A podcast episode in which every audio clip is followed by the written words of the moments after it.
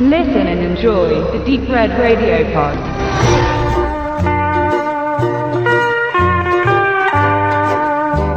Wir schreiben den 10.9. und kommen gerade aus der Pressevorführung von American Ultra. Wir, das sind in dem Fall der Martin, der Tobe, der Benedikt und ich. Wir haben einen Film gesehen von, jetzt muss man immer vorsichtig sein, Regisseur Nima Nuri Sadeh.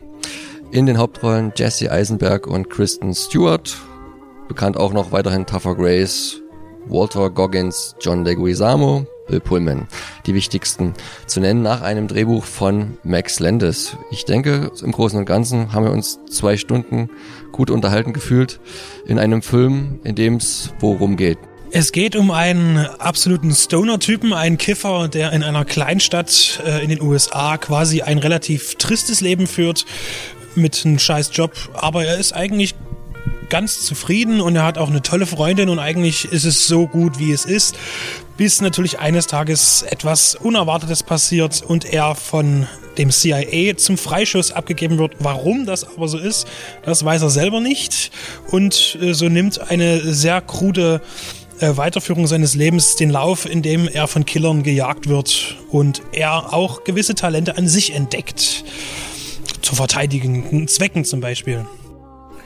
Genau. Zur Story werden wir jetzt nie nochmal weiter eingehen. Da gibt es auch, glaube ich, nicht viel wir mehr wollen zu jetzt auch nicht großartig spoilern. Äh, lasst euch von dem Trailer, äh, der rumgeistert, äh, äh, nicht ins Boxhorn jagen. Äh, der Film läuft dann doch etwas anders ab, als man denkt. Ähm, die versprochene Kifferkomödie ist es nicht. Gott sei Ähm, Dank. Gott sei Dank.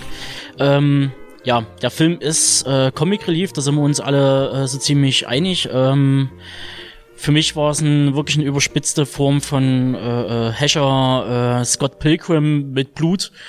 Ähm, ja, also mir hat er sehr, sehr gut gefallen. Ähm, der hatte genau die richtige Mischung gehabt.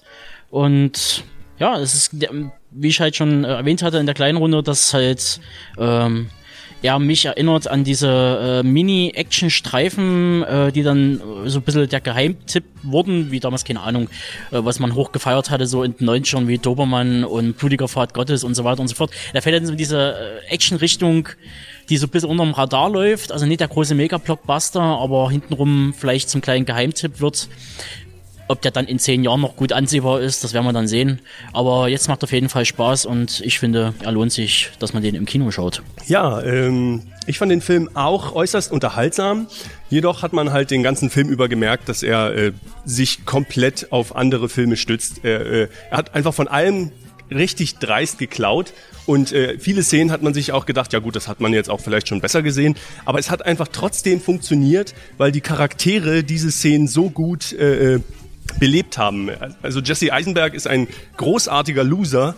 Das hat man so eigentlich, glaube ich, noch nicht gesehen. Äh, äh, der versucht den ganzen Film über irgendwie mit seinem Leben klarzukommen und äh, am Ende äh, muss er dann komplett anders sein Leben führen.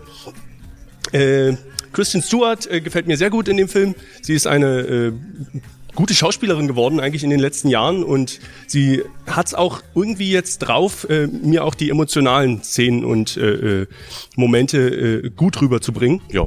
wir hatten ja schon gesagt, wichtig, oder so ging es zumindest mir, ist bei einem Film, auch wenn er einen sehr lustigen, humoristischen Unterton hat, der das Ganze alles ein bisschen unbeschwerter präsentiert, dass er sich trotzdem ernst nimmt und er hält ganz gut die Waage zwischen viel Humor, auch wenn es dem einen oder anderen Kollegen, wie wir vorhin gehört haben, zu wenig war, und ziemlich drastischer Gewalt. Manch einer würde das gerne noch mehr überspitzen. Ich fand, es hält sich ganz gut die Waage. Von daher ist der Unterhaltungswert auf jeden Fall groß. Ob man jetzt aus so einem Film noch viel mehr rausziehen will oder muss, das muss jeder selber für sich entscheiden. Manch einem könnte es auch von der Action her ein bisschen zu ermüdend sein, aber das ist, denke ich, dann Geschmackssache und Jammern auf einem hohen Niveau.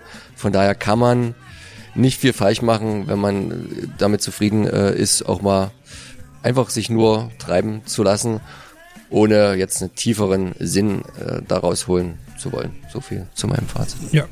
Und der Martin hat es ja auch schon mit den äh, Darstellern angesprochen und da sind wirklich äh, ein toller Cast dabei und ich will nochmal unbedingt den äh, Walton Goggins ansprechen, den ich ja sehr verehre als Schauspieler und der hier auch mal wieder ein bisschen mehr Screentime hat im Kino, was ihm ja sonst eher vergönnt ist oder vielleicht nicht geplant. Demnächst ja auch beim neuen Tarantino hat er wohl ein bisschen mehr zu, zu tun.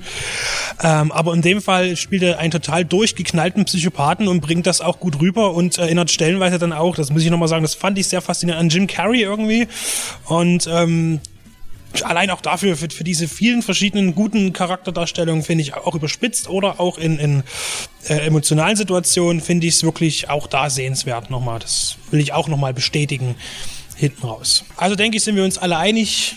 Ab dem 15. Oktober in den deutschen Kinos American Ultras kann man sich oder auch sollte man sich anschauen.